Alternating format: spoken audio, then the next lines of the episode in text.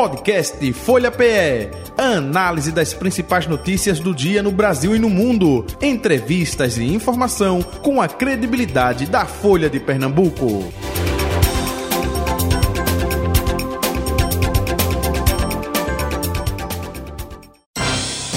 Folha Política. Hoje o nosso convidado, o superintendente da Sudene, Danilo Cabral, está visitando a Folha de Pernambuco, enfim.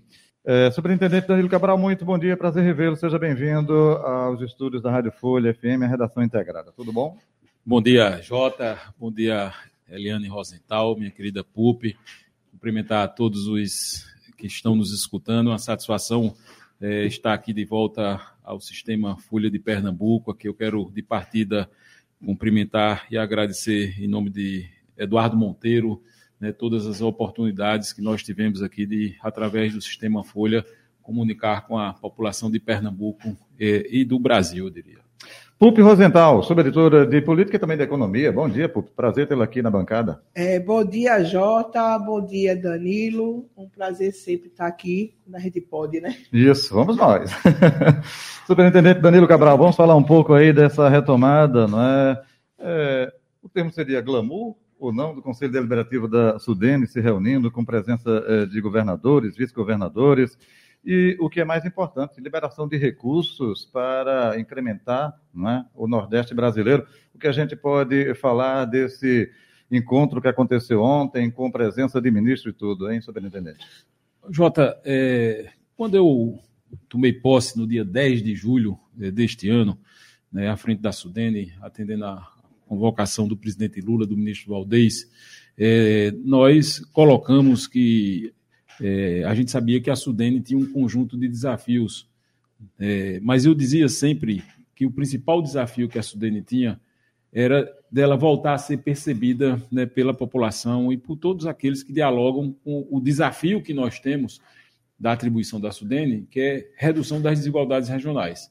A gente claramente, isso era um senso comum. Eu digo sempre que às vezes eu encontrava com alguma pessoa conhecida que, quando eu dizia que estava na Sudene, as pessoas diziam: é, a Sudene existe ainda? Para mim, a Sudene tinha fechado. Tem muito aquele símbolo daquele prédio que tem ali na Universidade Federal, né, que está desativado. Uhum. É, e nós tínhamos a clareza de que o principal papel na partida era um papel de natureza política, era reconectar a Sudene para que as pessoas voltassem a perceber a Sudene como órgão estratégico importante é, para o desenvolvimento do Nordeste. Né, ela foi lá atrás com um protagonismo muito forte, né, quando foi concebida por Celso Furtado, no governo JK, até meados dos anos 80, 90 ali com algum papel, depois perdeu esse papel. Eu digo, é, fechado aí esse primeiro ciclo, de pouco mais de seis meses à frente da instituição, né, eu digo com alegria que a gente hoje já tem uma certa percepção de que a Sudene está de volta. Né? A Sudene voltou. Eu acho que essa é uma síntese, talvez, do que significa essa caminhada desses primeiros seis meses nossos à frente da Sudene.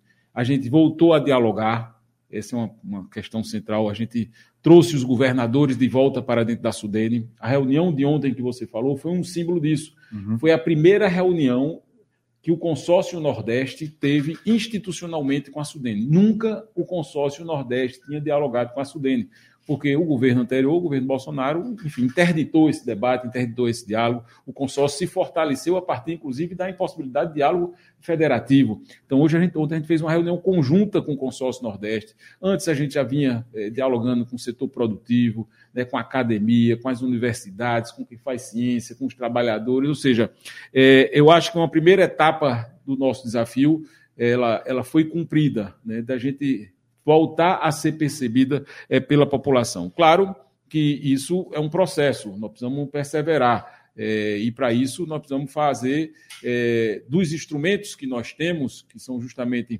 é, os recursos que estão à disposição da Sudene, da sua capacidade de dialogar, de mobilizar, de articular, mudar a vida das pessoas lá na ponta. É isso que de fato representa isso. Então, ontem nós fizemos uma discussão daquilo que deve ser as diretrizes, já entrando numa pauta da reunião que foi deliberada ontem, uhum. da aplicação desses recursos para o ano 2024.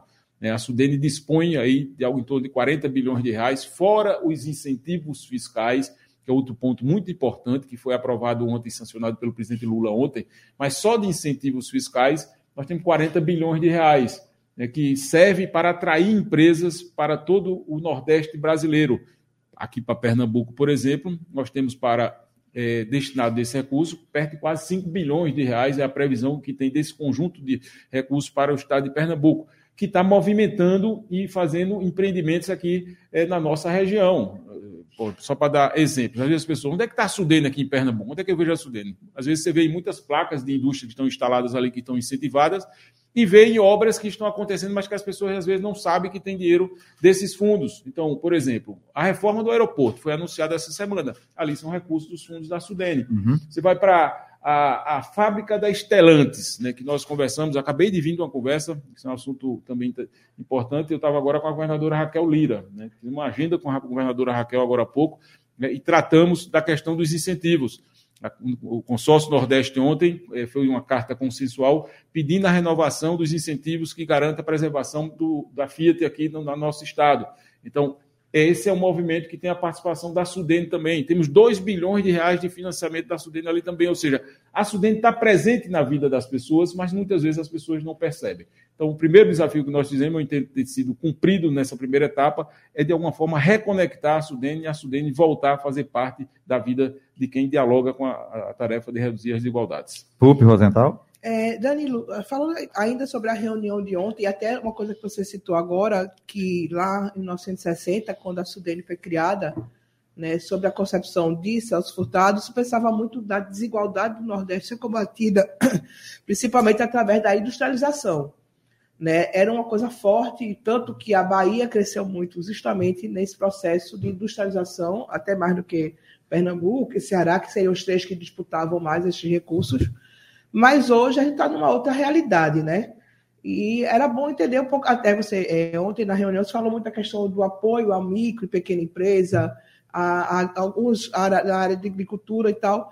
Então era bom entender um pouco qual é o caminho. Não o, mesmo, o caminho da, da, do desenvolvimento regional não é o mesmo caminho que Celso Furtado tomou lá em 1960, não é isso?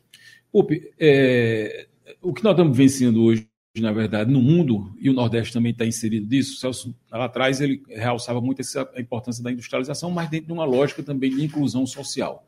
Né? Na perspectiva que tinha lá atrás, o Nordeste se industrializando poderia também, eh, de alguma forma, já gerar uma mudança na realidade social da nossa região. Nós avançamos. Quando a Sudene foi constituída lá atrás, por Celso Furtado, a renda média do Nordeste, por exemplo, era um terço da renda média nacional.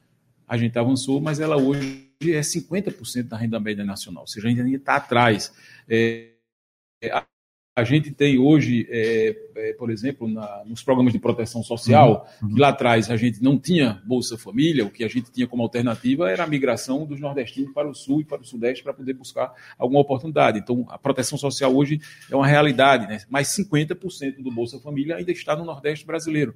Ou seja, nós temos que é, dialogar com esse processo do que está chamando de neoindustrialização, porque o Nordeste brasileiro entrou também tardiamente no processo de industrialização, o Sul e o Sudeste, com a chegada principalmente do setor automotivo lá atrás, ainda no governo JK, e um conjunto de investimentos públicos que foram feitos ainda também é, lá atrás de siderurgia, todo aquele processo Eletrobras, tudo aquilo veio é, e, e, de alguma forma alavancou o Sul e deixou o Nordeste ainda um pouco para trás. A gente está agora vivendo uma nova oportunidade né, dessa neoindustrialização. A matriz do Nordeste se diversificou, não é mais só a cultura da cana-de-açúcar, que era praticamente exclusiva também. Né? Pernambuco é um exemplo disso, a gente estava falando aqui agora da Fiat, mas podemos falar da refinaria, do que tem lá instalado, enfim, de tantas empresas do setor de bebidas, alimentos, farmacos que estão instaladas aqui no estado. A gente tem uma nova matriz é, de industrialização, mas nós precisamos vincular isso à inclusão também das pessoas. Então, qual é a lógica que nós temos, inclusive, no nosso Plano Regional de Desenvolvimento? Porque a gente tem que olhar para um documento que aponta estrategicamente para onde a gente deve caminhar. Esse documento foi aprovado no dia 10 de julho, quando a gente assumiu a Sudene, aliás, já havia assumido antes, mas levamos para o debate primeiro com o DEL, foi o plano regional. Ele traça as diretrizes para até 2027. E o que é que tem lá? Nós queremos inovação, nós queremos infraestrutura, nós queremos desenvolvimento social, produtivo, meio ambiente, sustentabilidade, mas a gente quer levar esse desenvolvimento também para o interior do Nordeste. Nós queremos desconcentrar o desenvolvimento. Territórios estratégicos estão priorizados dentro do plano de ação do Nordeste brasileiro, e isso reflete, inclusive, nessas diretrizes que nós apontamos ontem de aplicação desses recursos. Então, por exemplo, se uma empresa quiser ir é, empreender no semiárido, ela vai ter uma condição de financiamento melhor do que se ela quiser empreender aqui na região metropolitana. Porque nós precisamos chegar também a um semiárido do Nordeste, onde estão 26 milhões de brasileiros, oportunidades. Né? Se ela quiser ontem, como a gente, por exemplo, é, ontem a gente aprovou, se ela quiser ir para as pequenas cidades do Nordeste brasileiro, ontem a gente aumentou em mais 10% o financiamento dessas empresas. A empresa quiser ir para lá, vai ter uma pontuação maior. Né? Ou seja, é, os micro e pequeno empresários, essas coisas que você acabou de falar aqui. Né? A gente tem os grandes investimentos, as grandes plantas industriais mas a gente sabe que a capilaridade dos pequenos é que garante muitas vezes, aliás, na maioria das vezes, a sobrevivência da maioria das pessoas. Micro, pequenos e médios empresários. Ontem a gente aumentou o recurso vinculado do FNE, 40, 38 bilhões, de 50% para 62%. Então, dos 38 bilhões de reais que o Banco do Nordeste vai administrar, porque ele é contratado pela Sudene para ser o agente operador desse recurso, a partir do ano de 1 de janeiro, dos 38 bi lá, 24 bi ele vai ter que destinar para o pequeno, micro e médio empresário. É uma forma de você democratizar. O presidente Lula tem sido muito obstinado é, nessa, nessa, nessa busca de acesso de crédito pelo o pequeno, micro e médio empresário. Então, são diretrizes, como as mulheres que a gente falou também ontem, né? a gente está falando para o público, a maioria da população nordestina, uhum. 53% mulher que empreende, né? que, que tem a maioria das microempresas individuais são formadas por mulheres, 54% formadas por mulheres, mas que não têm condições de acessar o crédito. Então, essas também está sendo criada uma linha específica, o FNE é Mulher, para que essas pessoas possam empreender e buscar. Ou seja, nós estamos procurando dar um, dar um olhar sobre aquilo que é importante do ponto de vista é, das grandes plantas industriais, quando a gente fala aqui, por exemplo, de, de swap, de refinaria, de Jeep, né, que a gente está cuidando delas, a gente cuida também do pequenininho também. E no meio disso, o olhar para as obras estratégicas também que são importantes do ponto de vista da infraestrutura do Nordeste brasileiro. No meio delas está, eu diria, a mais importante, que é a Transnordestina. Essa é uma obra que já tem financiamento da Sudene, dos que já está lá investido nesse trecho que está aí já em execução, de 3 bilhões e meio, e a gente certamente vai voltar a financiar aquilo que é o objeto do, da continuidade dessa obra para a conclusão dela. Era até bom, talvez, Dani, você explicar um pouco, porque quando saiu a notícia de que vocês já estavam financiando, já estavam garantindo os recursos para o trecho que ia até Pecém, é, ficou-se numa dúvida se realmente o trecho até Suape, Salgueiro Suape, seria viabilizado, que foi uma promessa do presidente Lula de recolocar esse trecho dentro do planejamento da Transnordestina. Era bom saber como é que está isso hoje, quer dizer, o, o, os recursos para é, foram garantidos, mas para a SUAP, como é que está isso? São dois movimentos, né? É, entre tantas maldades que o governo Bolsonaro fez com, com o Nordeste, especificamente com Pernambuco, a última que ela fez, exatamente um ano atrás, vai fazer agora no próximo dia 23. 23 de dezembro de 2022, né, Bolsonaro é, tirou Pernambuco do contrato de concessão. A concessão que tinha antes ligava o Piauí ao Porto de Pecém e ligava também a partir de Salgueiro, Salgueiro até Suape. Então, Bolsonaro foi lá e cortou Salgueiro-Suape. É, e o governo Lula assume com a decisão política de concluir toda a obra, até porque foi Lula que começou essa obra. Né? Isso é um sonho que ele já reconheceu, inclusive recentemente, quando ele falou, voltou a falar dessa obra, atendendo um pedido, inclusive, do doutor Arraes, ele relata isso numa das falas que ele disse, que foi o doutor Arraes que disse, quando ele se elegeu a primeira vez, ele disse, essa obra que você não pode deixar de fazer. E ele foi lá né, e fez. Eu defendi, inclusive, volto a defender, que o nome, a Nordestina dê o nome do doutor Arraes quando ela tiver concluída, por justa homenagem que ela presta. Então, quando o Bolsonaro tirou Pernambuco, a gente fez a contrato de concessão, continuou a existir só para a PECEM. E é isso que está em curso. A Sudene liberou, inclusive, recentemente, da parte desses recursos aí, eram 3 bilhões que a gente já tinha liberado, mais 800 milhões. Então, ao todo, a Sudene já liberou 3 bilhões e 800 para esse conjunto da obra que estava em execução até aqui agora. Então, a concessão continua e a perna que fica de Salgueiro até Suape, é, isso já foi colocado né, dentro do PAC.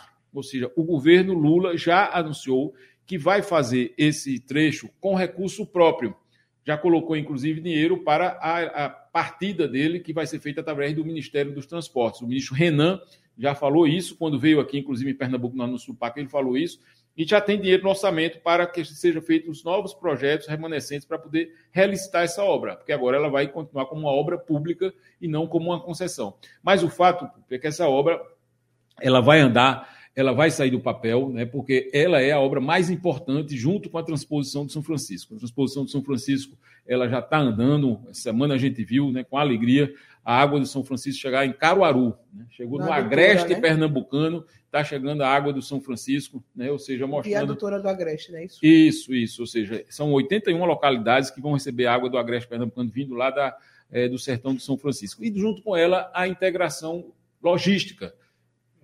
É, de escoamento de toda essa produção que é feita a partir é, da, da, da, entrada e saída via swap e entrada e saída via Porto de e chegar até o interior do Nordeste brasileiro.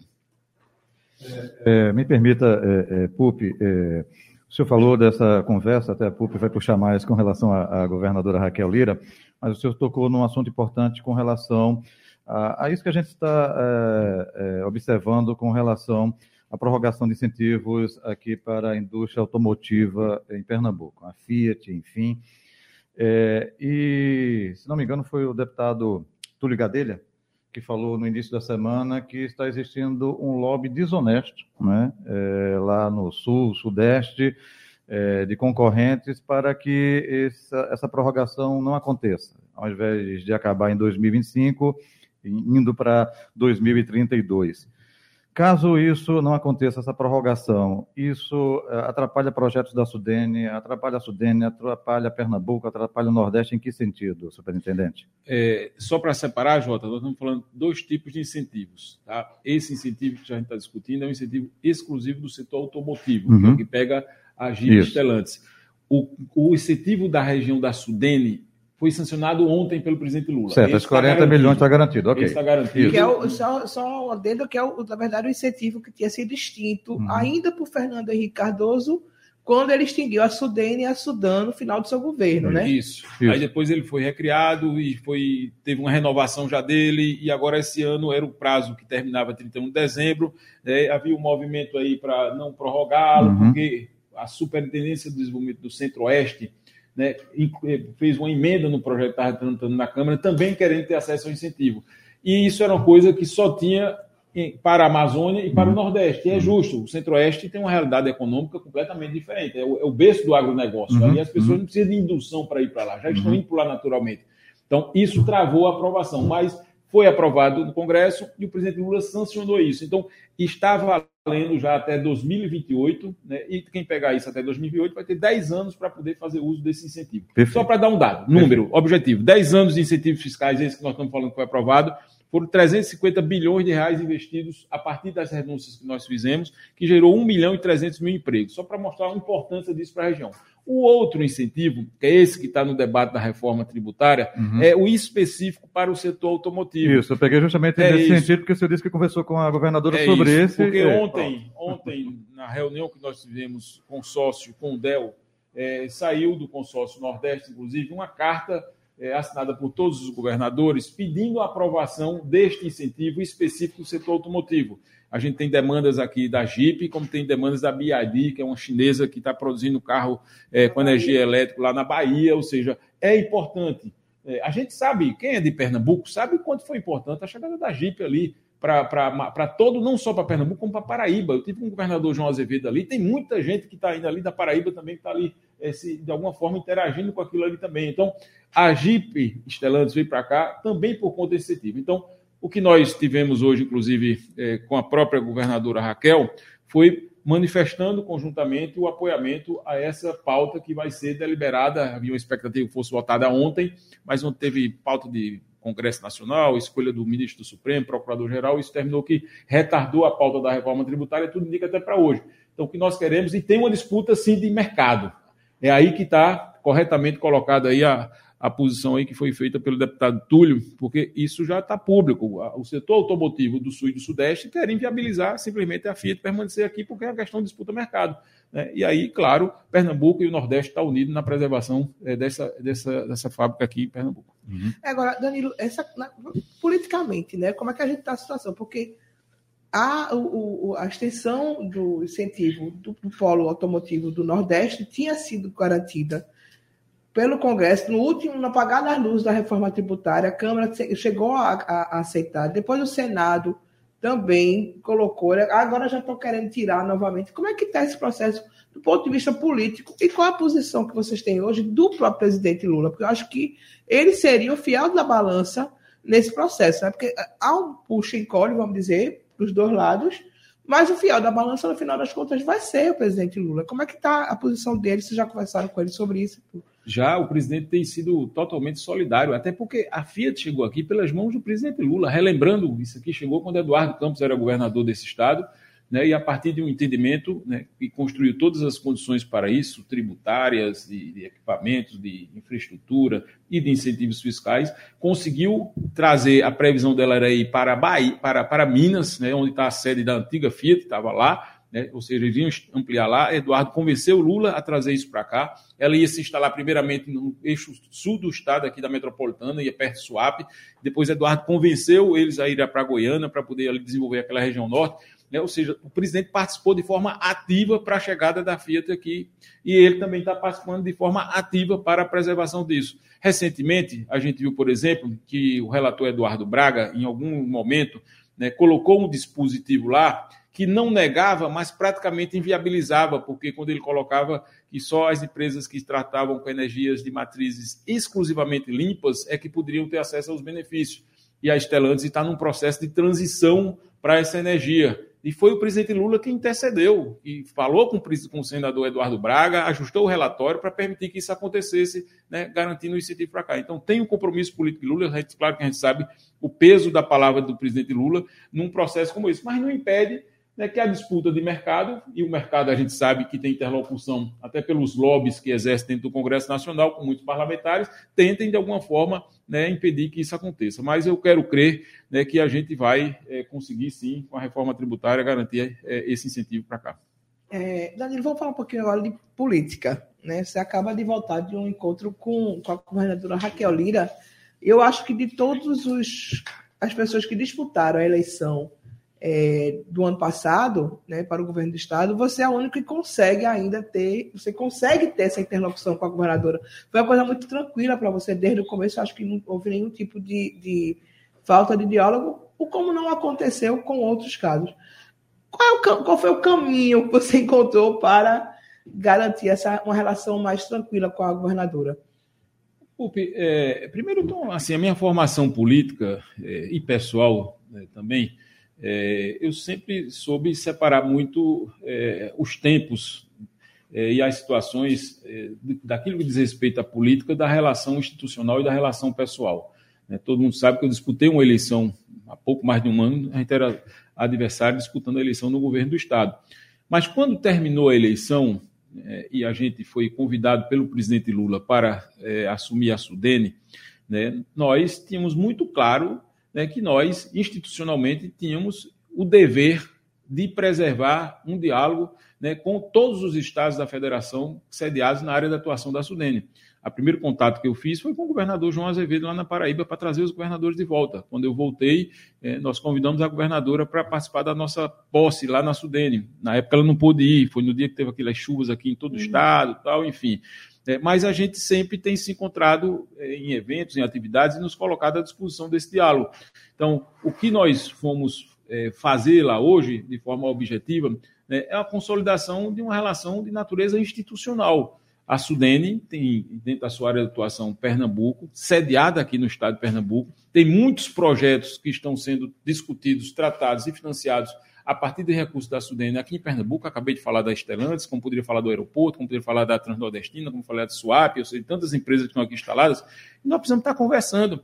Isso é uma relação natural. Acabou a eleição, desarma o palanque.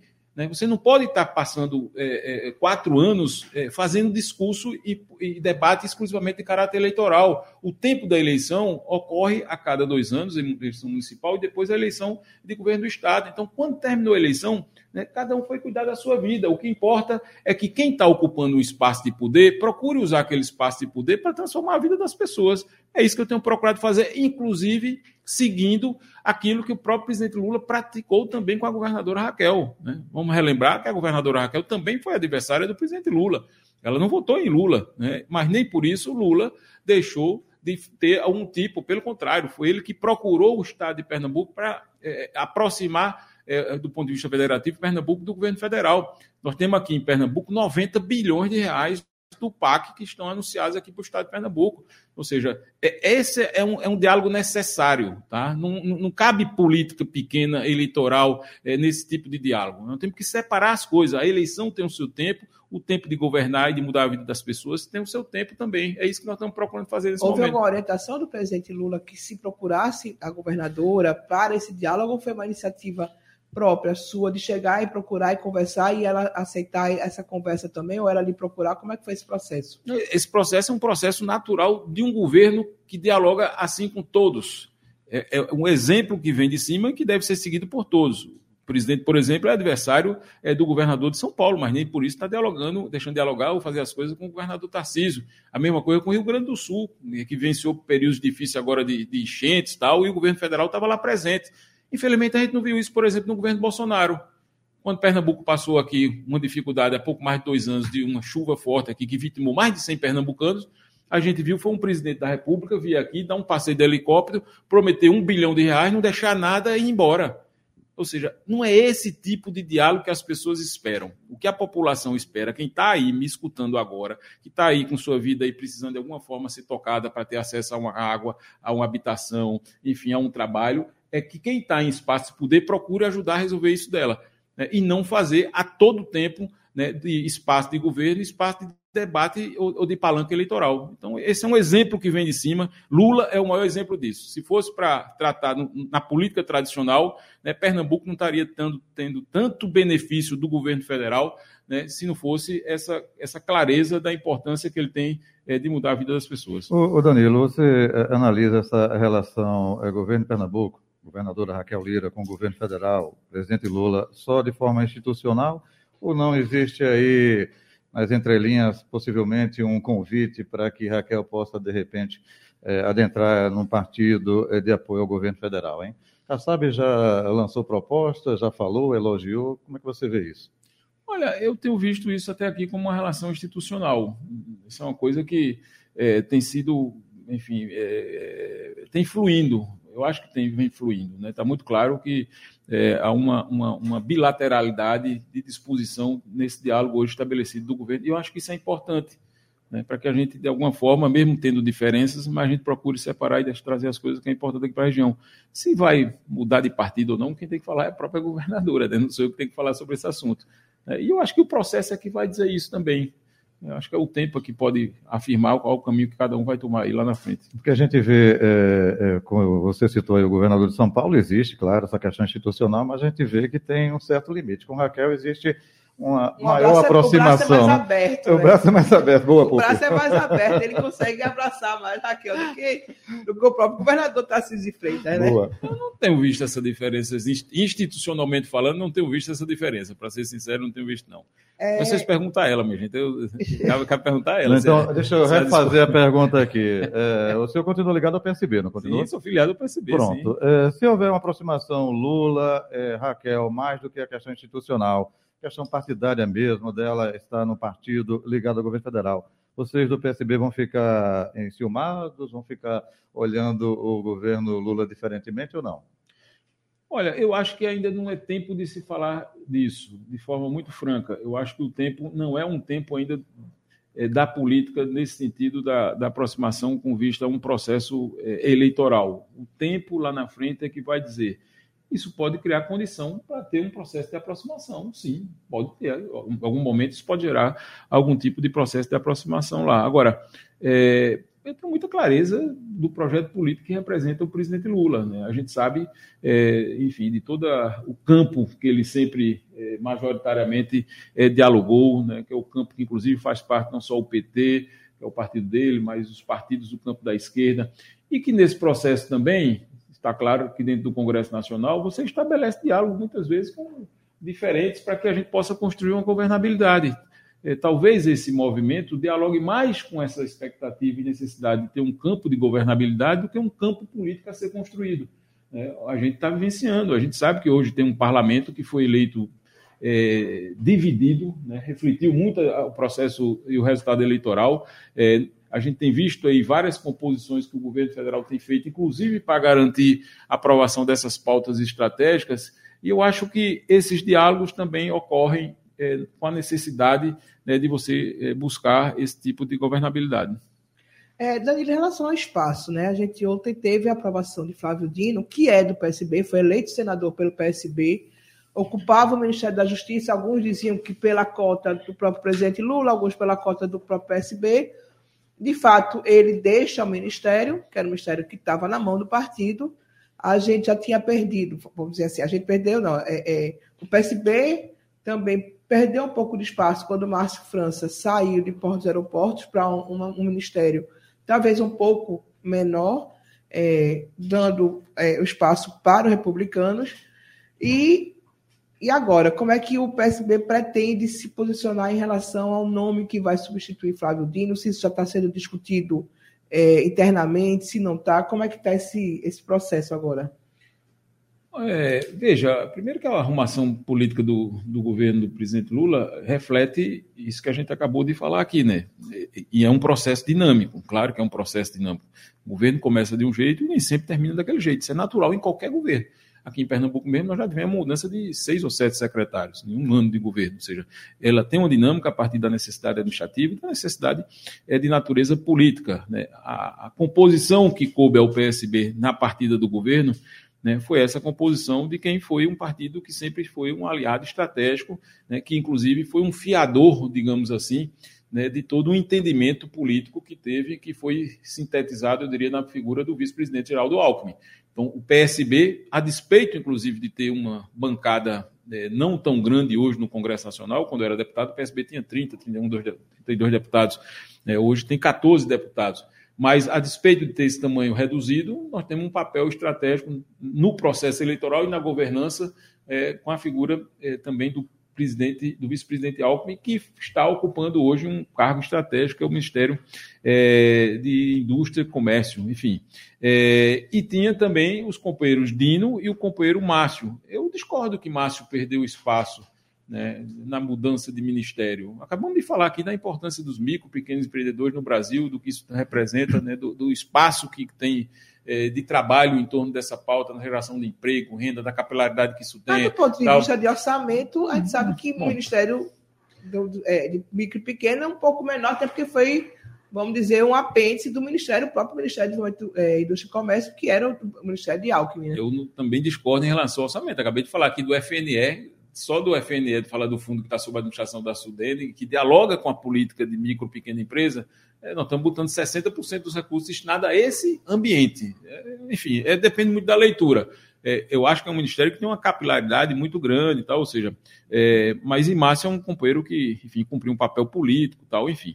É, a saída do Dino, lá atrás, o Dino é, de certa forma, ele chegou pela relação com o partido que tinha, é verdade, né? mas também chegou muito pela relação que ele tinha com, diretamente com o presidente Lula, né? pelo papel que, inclusive, ele cumpriu também. Então, é, eu, enfim, eu, não, eu, não, eu acho que é natural que o PSB busque a preservação desse espaço, é natural, se tinha os três ministérios que se preservam, nós temos quadros que, inclusive, estão ocupando lá o ministério, aqui de Pernambuco tem Tadeu Alencar, que é um quadro importante do partido, que está lá como secretário nacional é, de segurança pública também, ou seja, é, e a gente precisa, de alguma forma, preservar o equilíbrio. Eu acho que é isso que vai ser o objeto de discussão. O partido também, é, ele não faz cavalo de batalha em cima de cargos. Quando eu digo isso, né, não é da, da cultura do partido, nós fazemos parte de um projeto político. Né? Se esse projeto político nos representa, né, a gente vai estar dentro do projeto político. Ele representa o PSB. E o partido sempre foi colaborativo. Então vamos ver qual vai ser o encaminhamento a ser dado pelo presidente Lula, na certeza né, de que o PSB vai ter, ah, enfim, o seu espaço e seu tamanho preservado no seu governo. Uhum. Como é que vai ser a atuação de Danilo Cabral na eleição de 2024? É, mais na sua região, aqui na capital pernambucana também, como é que vai ser programado isso, hein, Danilo? Ô, ô, Jota, nós vamos no tempo adequado, eu digo no tempo adequado, porque eu estou, de fato, muito focado no papel que eu estou é, hoje sob minha responsabilidade, que é a superintendência da Sudene. Tenho dedicado todas as minhas energias é, a, a, a, essa tarefa. Né? A eleição vai acontecer daqui a poucos meses, seis, sete meses, a gente vai estar diante já do início do processo eleitoral e certamente nós vamos nos envolver, né? porque é, eu sempre participei de processos políticos, independente de estar ocupando cargo, de ser mandato, ter mandato ou não ter mandato. Né? Quem conhece a minha história sabe que eu já fui desde militante, daquele que pega no pau da bandeira, até coordenador geral de campanha, como já fui deputado, vereador, enfim.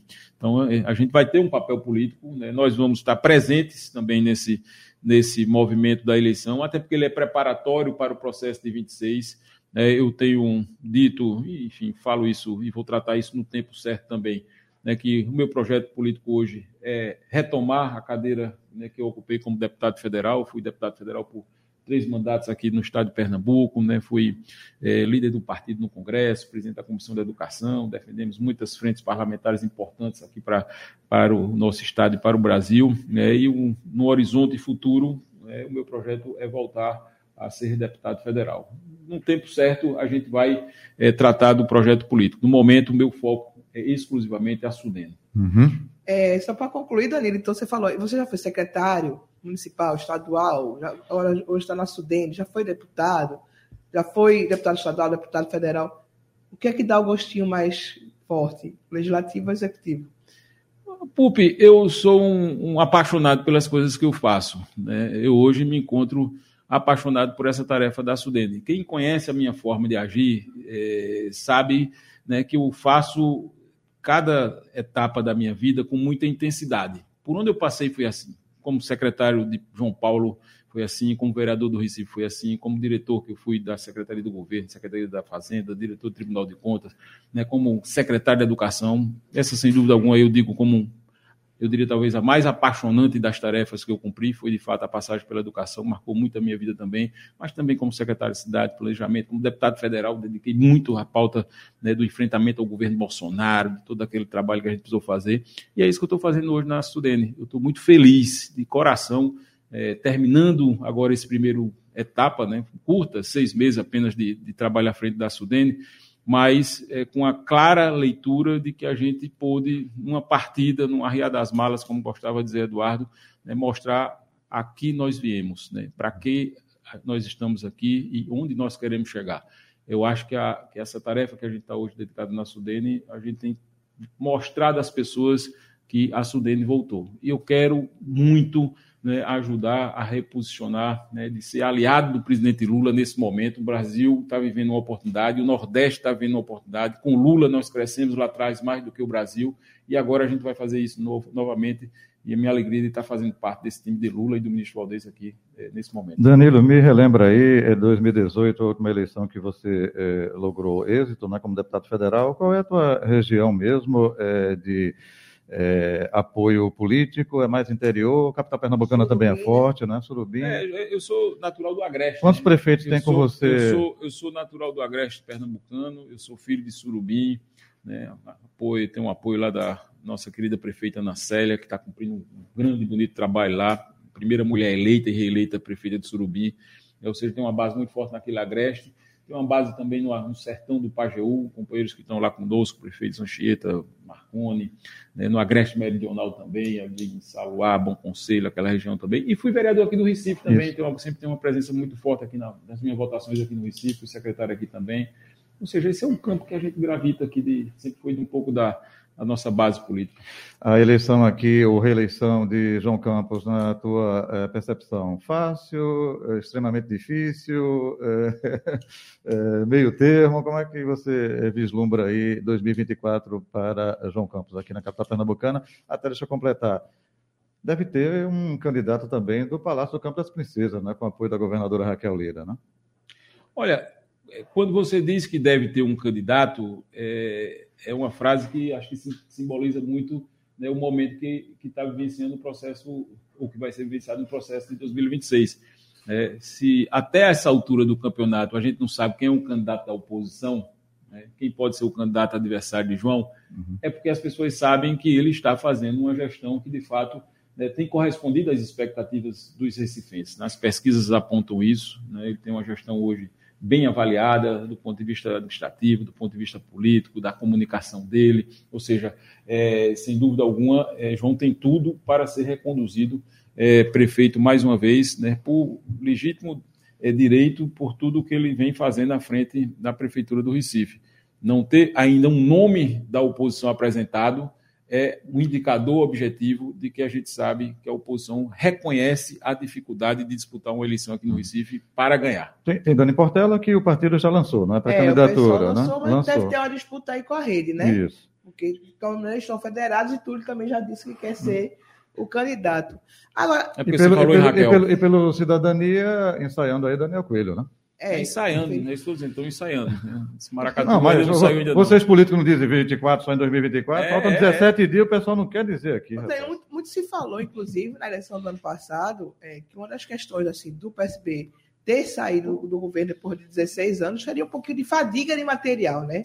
Já tinha muito tempo do PSB à frente do Estado, mas hoje a gente está falando de quatro anos, oito anos de Geraldo Júlio, mais quatro anos que vai se completar de João Campos, com a possibilidade de João Campos se reeleger, como você diz, com mais facilidade, até por não ter um nome ainda previsto.